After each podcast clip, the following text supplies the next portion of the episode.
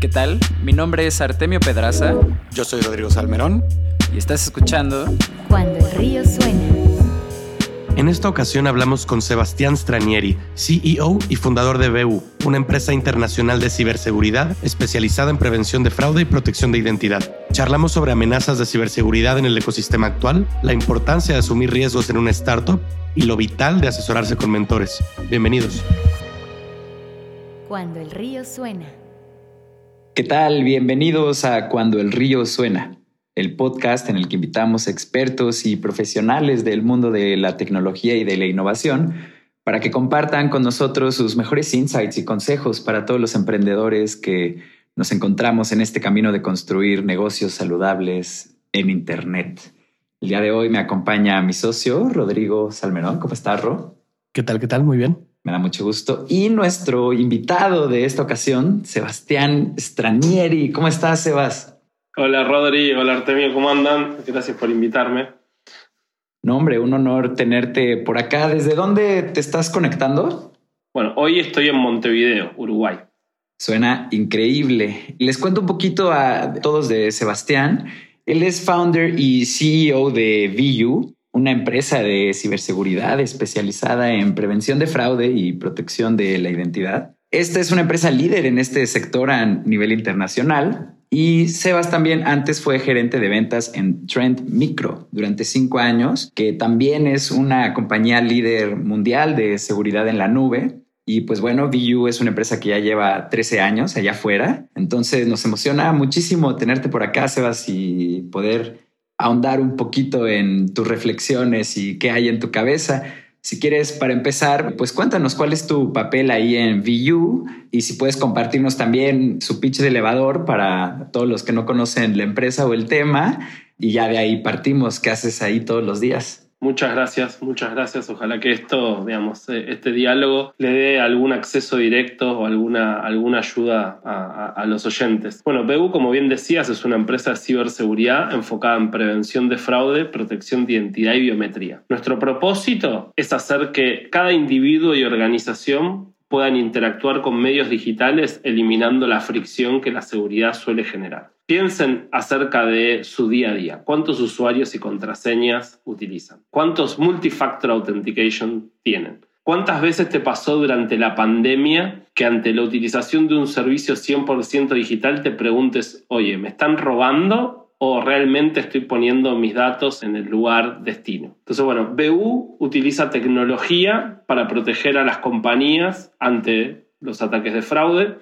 y también para proteger a los ciudadanos de que su identidad no esté en riesgo. Entonces resolvemos casos de uso como el onboarding digital de una persona a un banco, una fintech, a una organización de salud. Trabajamos con organizaciones de educación como Croton en Brasil, donde ayudamos a verificar la identidad de, los alumnos al momento en el que van a dar un examen en Argentina, en Ecuador, en Dominicana y en Panamá hemos sido parte del sistema de identificación digital ciudadana, es decir, cómo identificamos a Rodrigo o Arte en la ciudad. Así que nos motivó desde el día cero poder colaborar con realmente generar que las personas tengan un mejor bienestar basados en una experiencia digital más segura y más, más simple de usar. Y bueno, y un poco mi rol dentro de la compañía es ser el guardaespalda de ese propósito. Es decir, estar seguros de que en el día a día cada miembro del equipo, desde que somos un individuo a hoy que somos casi 200, esté orientado y enfocado a este mismo propósito. Y en estos años, bueno, recién mencionabas 13 años, ¿no? Yo siempre divido en dos esos años. Los primeros, o sea, los de la preparatoria, si querés, vengo, vengo de, una familia súper normal. Mi papá es policía, mi mamá es psicóloga social, es decir, no hay ningún empresario en la familia. Por tanto, yo nunca hice esto.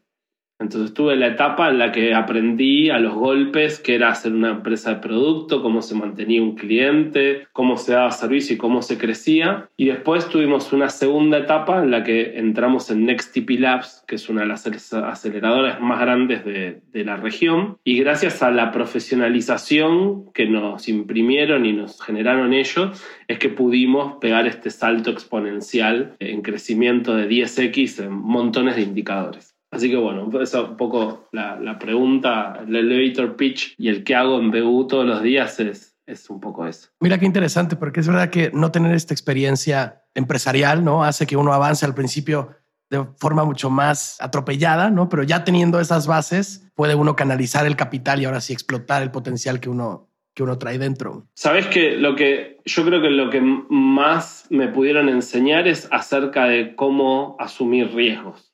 Uno no está preparado a asumir riesgos. Entonces, para asumir riesgos tenés que o tener experiencia o tener a alguien que te diga, dale, dale, seguí. Es como cuando enseñan a andar en bicicleta, ¿viste? O sea, alguien te está llevando y sabe que te tiene que llevar equilibrado para que vos te mantengas y a poco te vas soltando. Muy bien, y, Sebastián, que queríamos preguntar para los emprendedores que nos están escuchando, ¿cuál consideras tú que es el one-on-one en materia de seguridad para un negocio de Internet? ¿Por dónde se empieza? ¿O cómo se entiende desde abajo?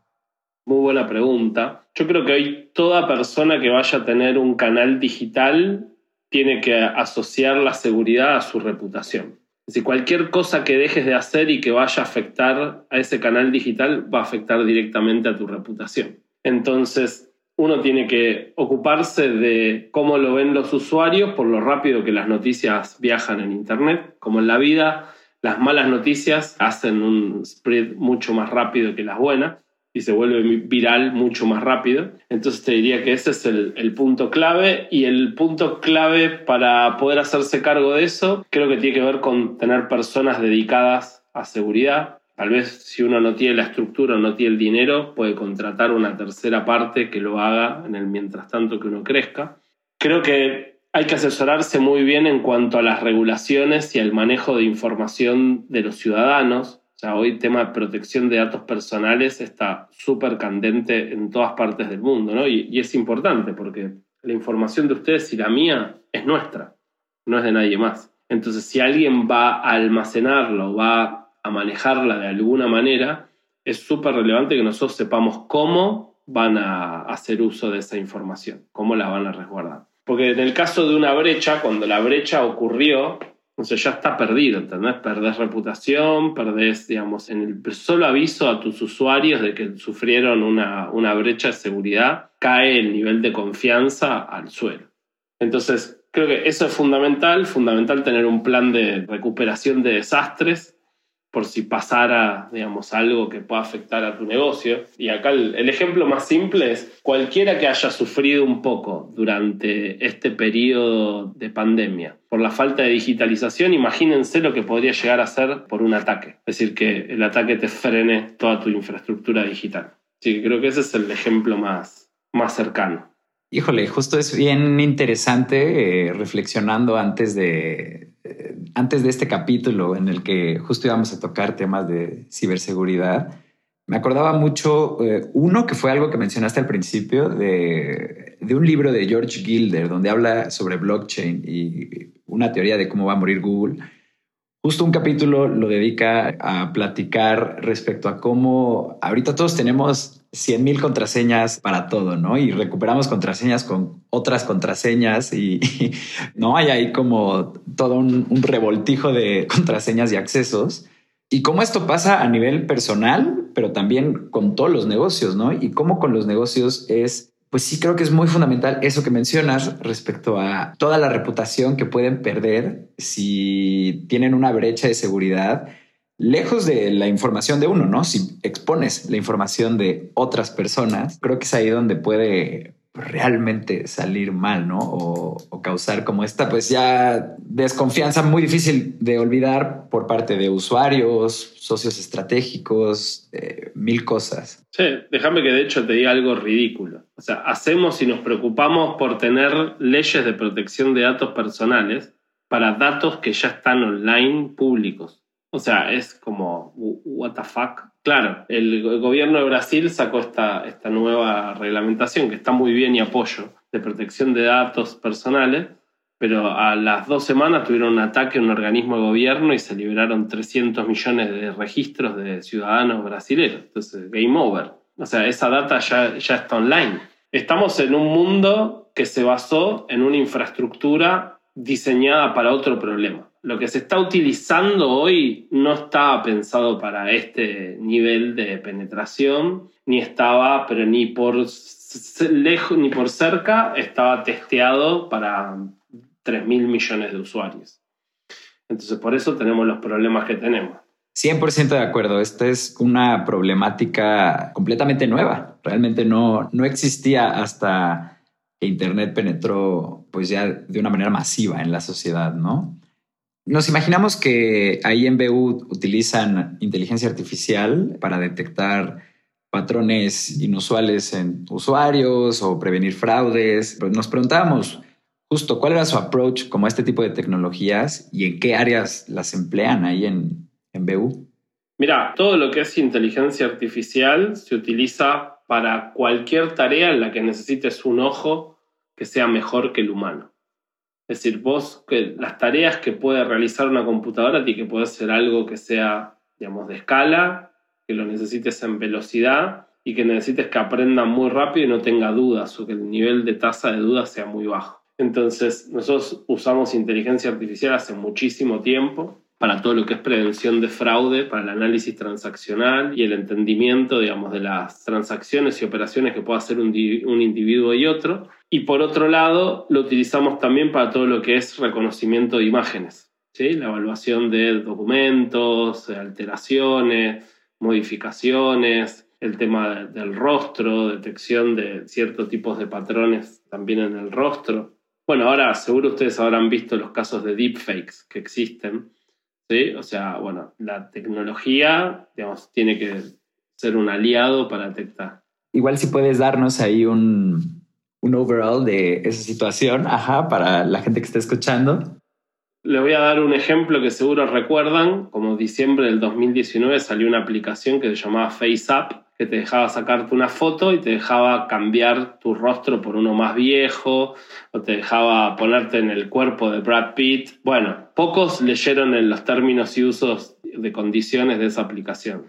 Básicamente lo que decía es que una vez que te sacabas la imagen, ese registro biométrico pasaba a ser propiedad de la empresa a la cual digamos, desarrolló la aplicación y que lo iban a acumular en una base de datos biométrica global. La empresa es rusa. O sea que digo, no sé qué puede salir bien de algo de protección de datos, Rusia y, datos privados, ¿no? Entonces, la tecnología que utiliza para generar esos videos en tiempo real en el que te cambia tu rostro y que también modifica, digamos, tu aspecto, eso se llama deepfake, ¿sí? O sea, un, un engaño profundo porque al ojo humano es, lo que estás viendo es a Sebastián viejo, ¿sí? O estás viendo a Rodrigo viejo. Entonces, esa parte tecnológica digamos, es muy importante para poder detectar justamente si hay un engaño o no en la utilización de, por ejemplo, una tecnología para un boarding digital que se usa con reconocimiento facial. Así que esa es un poquito la explicación de un, de un, deepfake. Y hoy está, la verdad, está a la mano de prácticamente cualquier persona usar, hacer un deepfake.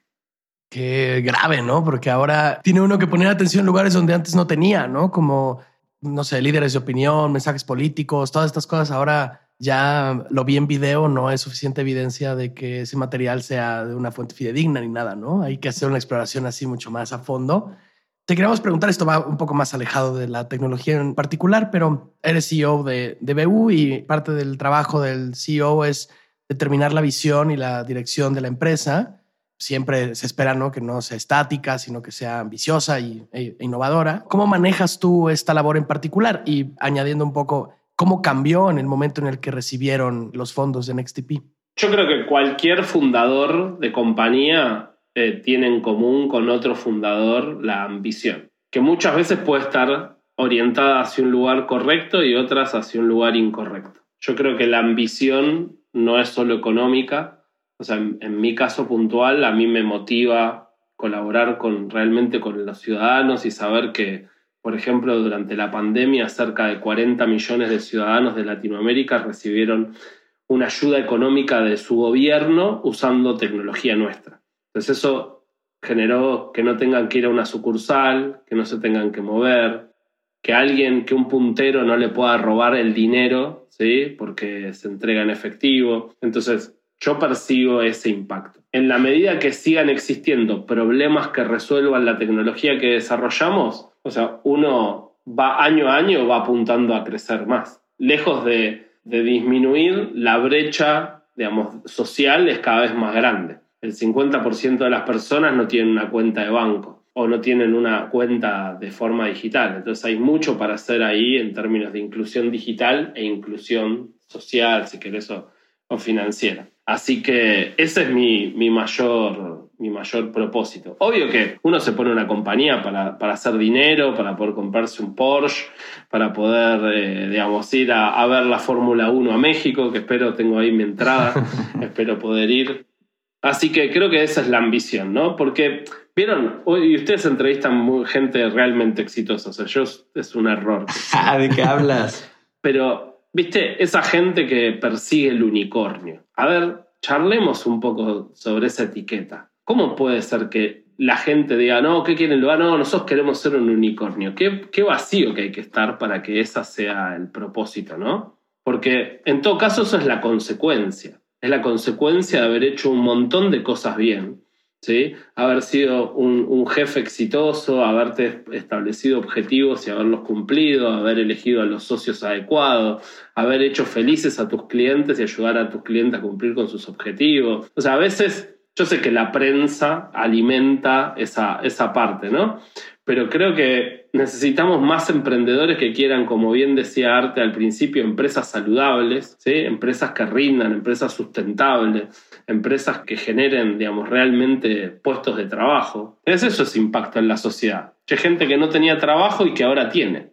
Es bien interesante eso que mencionas, porque justo ahorita más que nunca pareciera que hay unicornios saliendo por aquí, por allá, ¿no? Es como una palabra muy hot justo también está tan hot como la palabra luego decir inteligencia artificial, ¿no? O, o sea, son, blockchain. Ajá, blockchain, ahí está otra.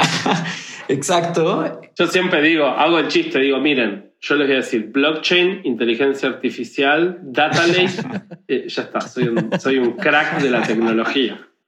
Sí, justo. Y, y, si hablas desde el lado eh, del venture, es como alto impacto, unicornios, ¿no? Eh, We are here to help you. Sí, claro, justo, justo. Pero es bien interesante lo que, lo que mencionas, porque yo he visto que existen estos dos acercamientos al desarrollar un negocio y justo mis favoritos son, ahí sí estamos completamente de acuerdo, en aquellos en los que el fundador o el CEO en cuestión o el equipo que, que lleva a la empresa tiene un camino por recorrer que pues, pareciera que si fuera otro, pues no, no, estaría bien con esa gente, ¿no? O sea, todos persiguen como algo muy en específico. En, tu caso es este, la seguridad, ¿no? En, todo este ambiente, en, muchos otros es construir una alternativa para la carne roja y que ahora sea plant-based la cosa, ¿no? Entonces, yo creo que existen como dos tipos de acercamientos hoy a, a, los negocios digitales que son como los que más me llaman la atención.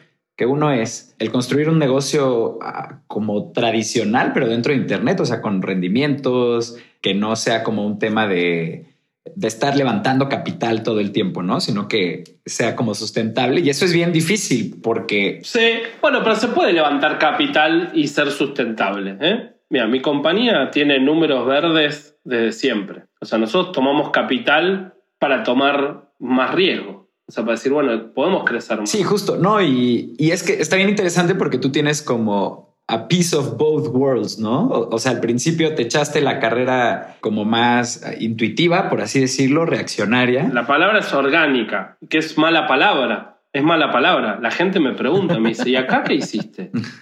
No, y acá Acá tuve una empresa normal, como cualquier persona. Acá aprendí lo que es crecer exponencialmente.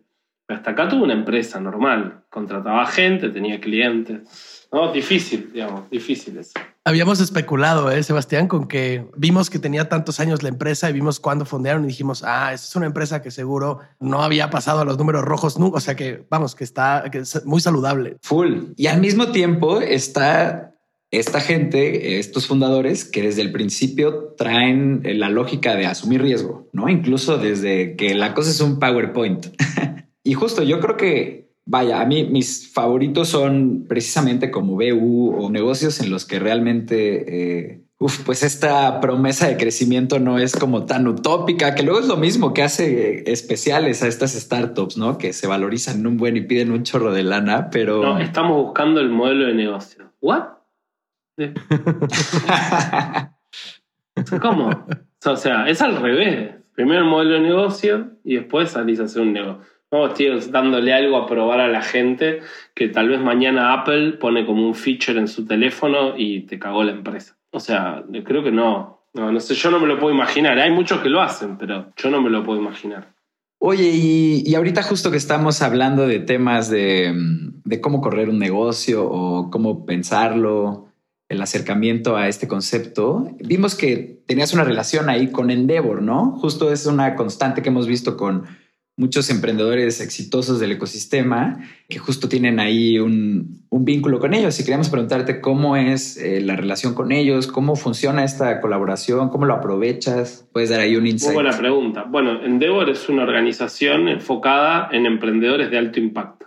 O sea, emprendedores de alto impacto es esto que estábamos charlando recién, ¿no? O sea, generación de trabajo, eh, facturación, eh, escala, una organización muy relevante en el ecosistema emprendedor que lleva mucho trabajo ingresar. O sea, no, uno no es que va, se anota, paga y entra. O sea, no, hay todo un proceso de, de paneles, de decisiones, paneles que se hacen locales, donde hay jueces, evaluadores que te aceptan o no te aceptan, y después los paneles internacionales. Yo me lo conozco bien porque hice todo dos veces, así que puedo certificar de que no cualquiera está a la altura para, para ingresar ahí.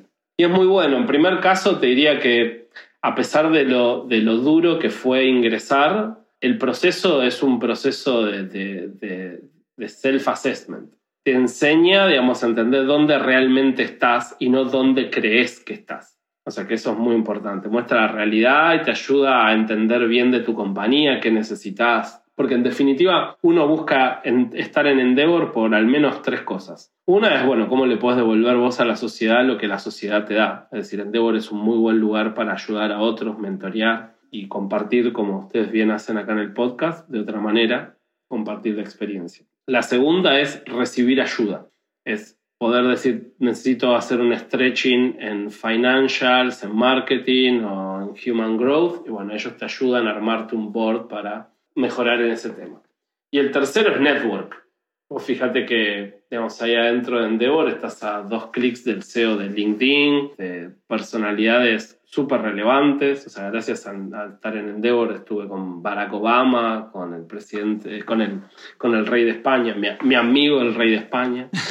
eh, entonces, es una muy buena organización que está formada por gente que en general tiene muy buena, muy buena predisposición. es como todo, ¿no? En todos lados hay gente buena y gente no buena, digamos. O sea, es que uno tiene que estar suficientemente atento para encontrarlas o no, ¿no? Pasa como en todos los lugares. Pero acá mayormente gente muy, muy buena y con ganas de constantemente apoyar y acelerar lo que se está haciendo. Así que mm, creo que es de, muchísimo valor. En México tienen una operación digamos, muy grande, así que les recomiendo a todos los oyentes mexicanos que se acerquen a Endeavor y, les pregunten, bueno, ¿cómo me pueden ayudar a crecer? Pues realmente una organización que pueda ayudar a crecer a cualquier emprendedor que tenga, digamos, esa, esas ganas, esa impronta de justamente querer crecer y desarrollar un proyecto ambicioso.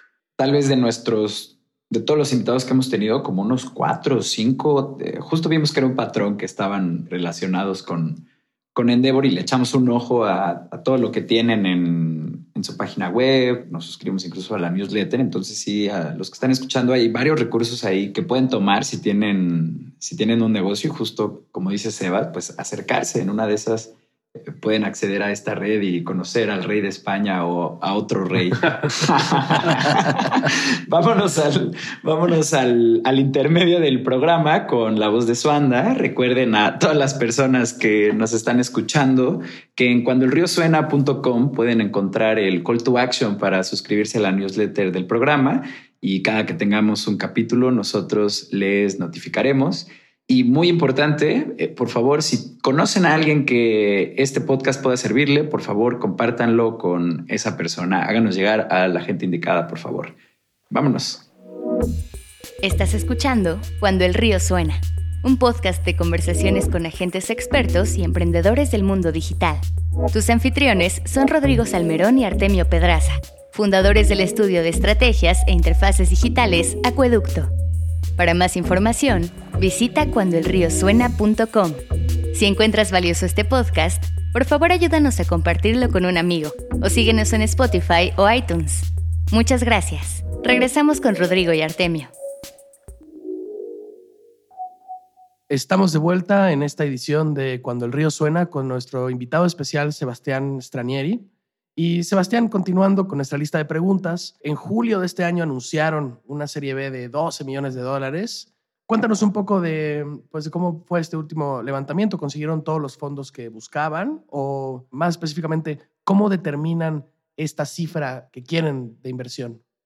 Bueno, qué, qué buena pregunta, porque para llegar a esa cifra o sea, ese número mágico no es tan mágico, o sea, y adivinen qué, viene de un Excel, sí, bien, de un Excel. En términos de la compañía, como les contaba antes, nosotros queremos crecer en, términos de regiones que, en las que soportamos. O sea, nosotros estamos hoy trabajando en 30 países y queremos extender eso y llegar a una cosa así como 50. La verdad es que, bueno, ese número tiene que acompañar la ejecución de un plan, ¿no? Y la ejecución de un plan tiene contratar gente, educar a esa gente en algún tipo de, materia, digamos, que necesites que ejecute dentro de la compañía, necesitas computadoras, licencias, o sea, todo, auriculares, micrófonos, cosas para, necesarias para trabajar. Y además, bueno, en un mundo normal, viajes, eventos, marketing, etc. Pero hablándolo más a, título de, de emprendedor, puertas hacia adentro, también cuando vos diseñás una ronda de este tipo, tenés que prestarle muchísima atención a cómo está el cap table de tu compañía.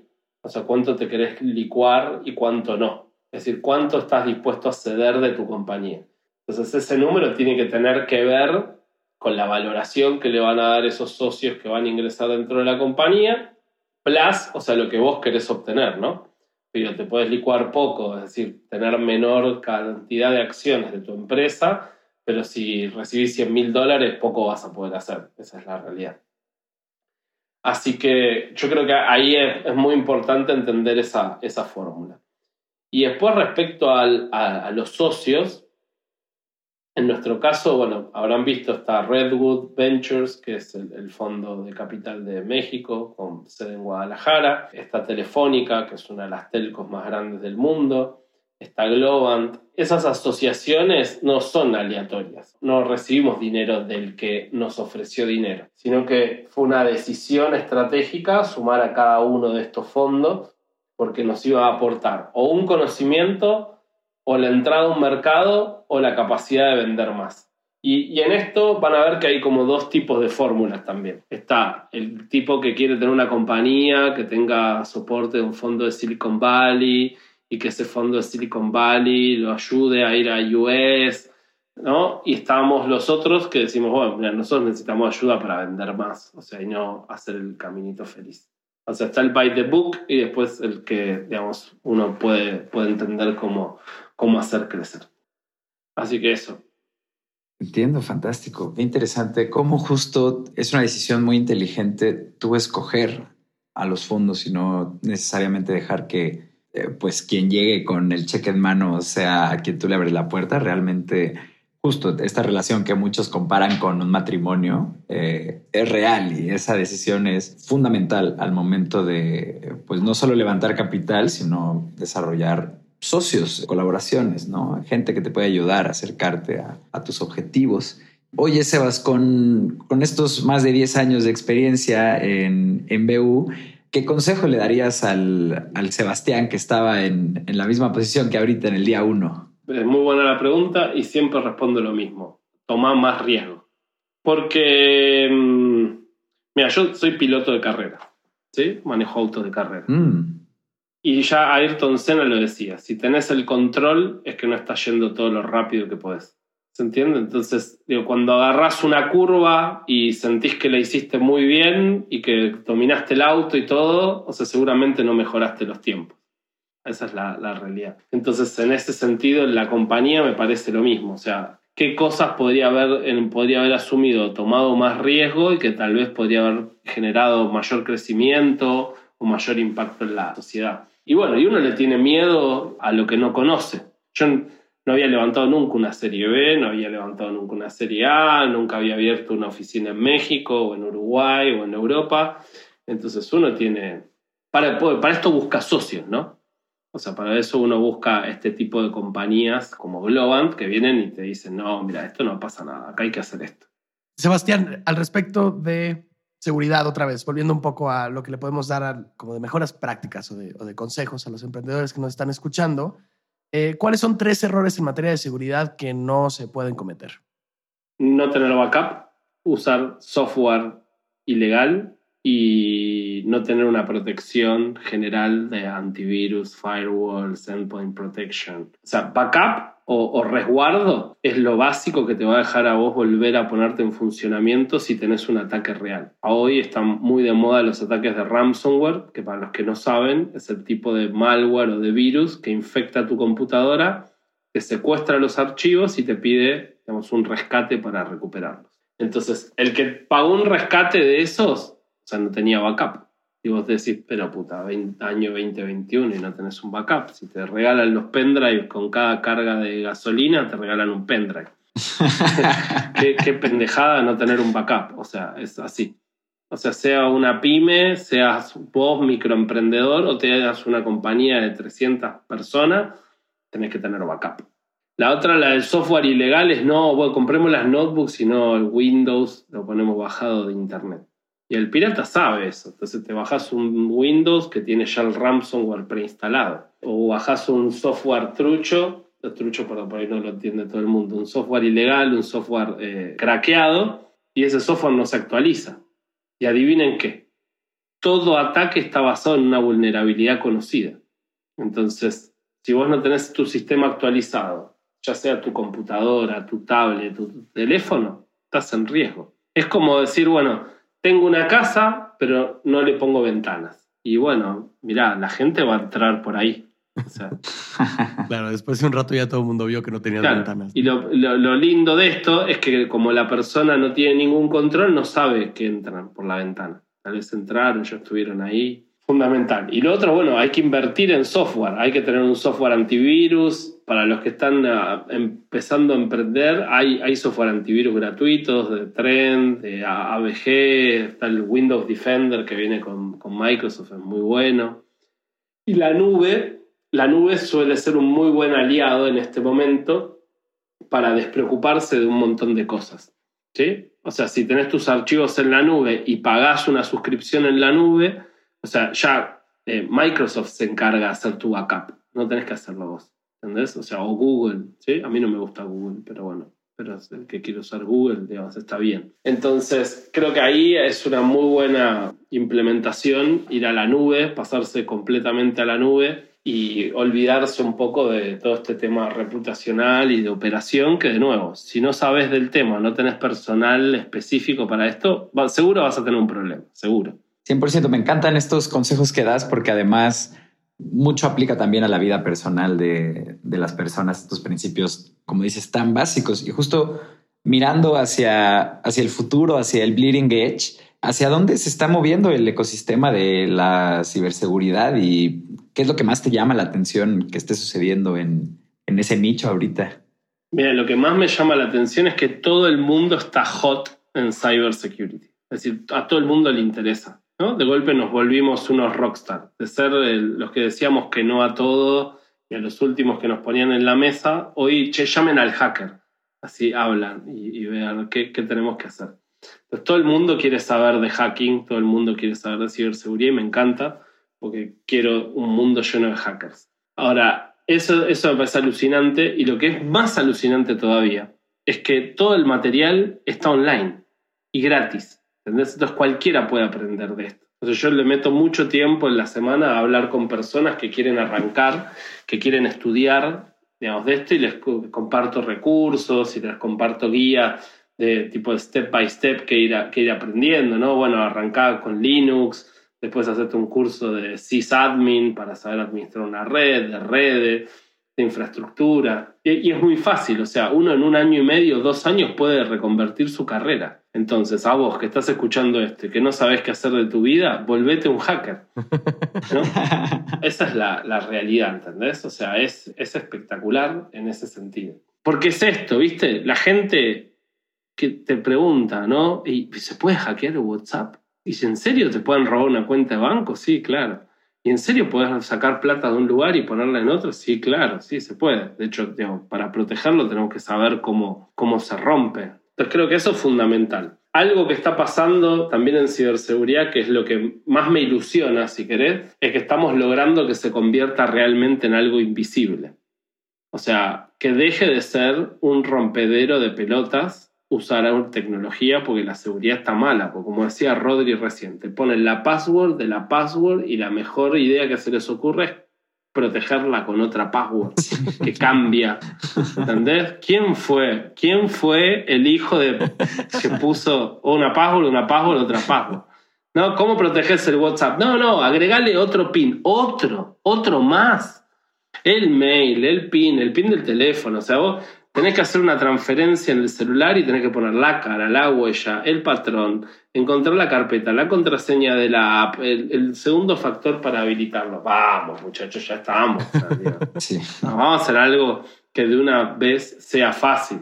Entonces creo que convertir en que todo eso sea invisible es un compromiso de las compañías y también tiene, digamos, mucho impacto en los ciudadanos que no van a tener que estar preocupados en aprender. Yo creo que si llegamos a este momento, a cómo está la situación hoy es porque muchas compañías no se comprometieron. Porque la tecnología para hacer eso existe y existe hace mucho. Entonces, por ejemplo, Facebook. ¿sí? O sea, es el antro de pedofilia más grande del mundo. ¿Me vas a decir que Facebook no tiene la capacidad de saber que desde la computadora de ese pedófilo hay abierto 70 perfiles diferentes de Facebook? Que no saben que enfrente hay una persona con, de la cámara de 70 o 80 años y su perfil dice que tiene 15. O sea, no jodamos. O sea, no es negocio para ellos frenarlo. Entonces, la realidad es que eh, estas plataformas deberían tener por propósito proteger a su comunidad, pero no ese es el propósito. Su propósito es la ganancia y las ganancias desmedidas.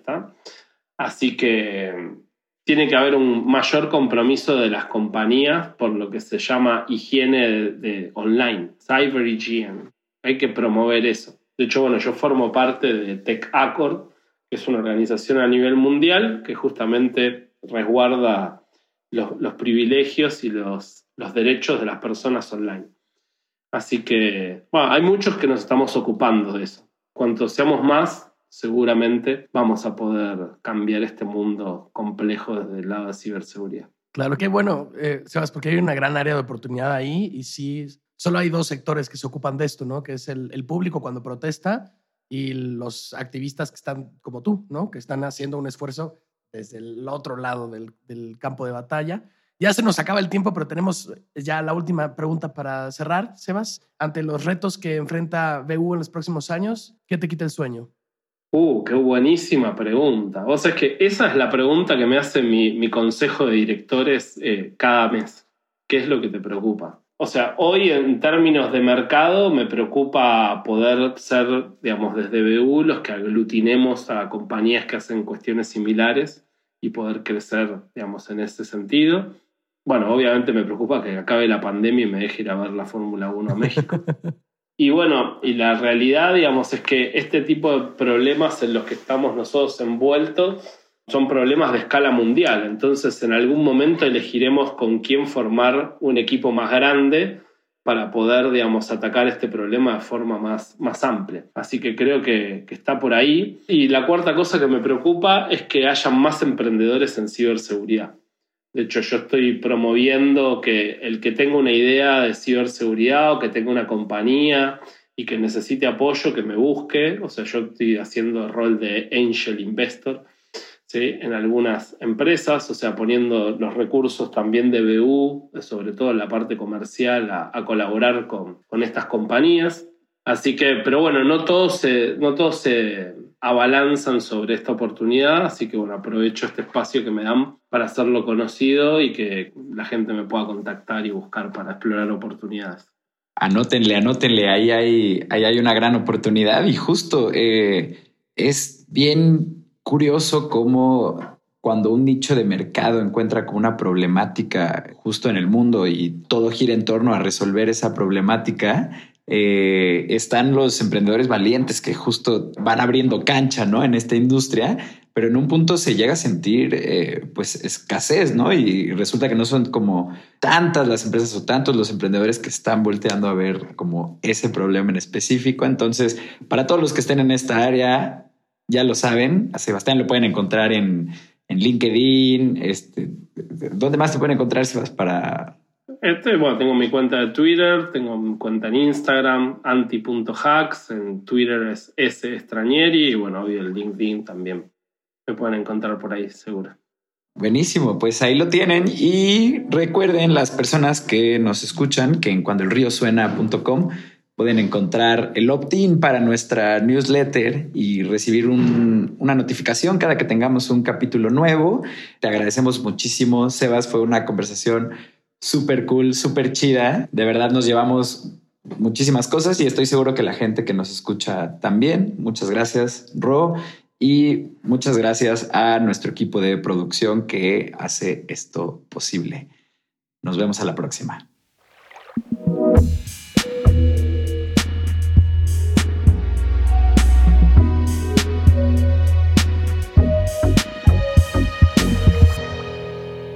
Cuando el río suena.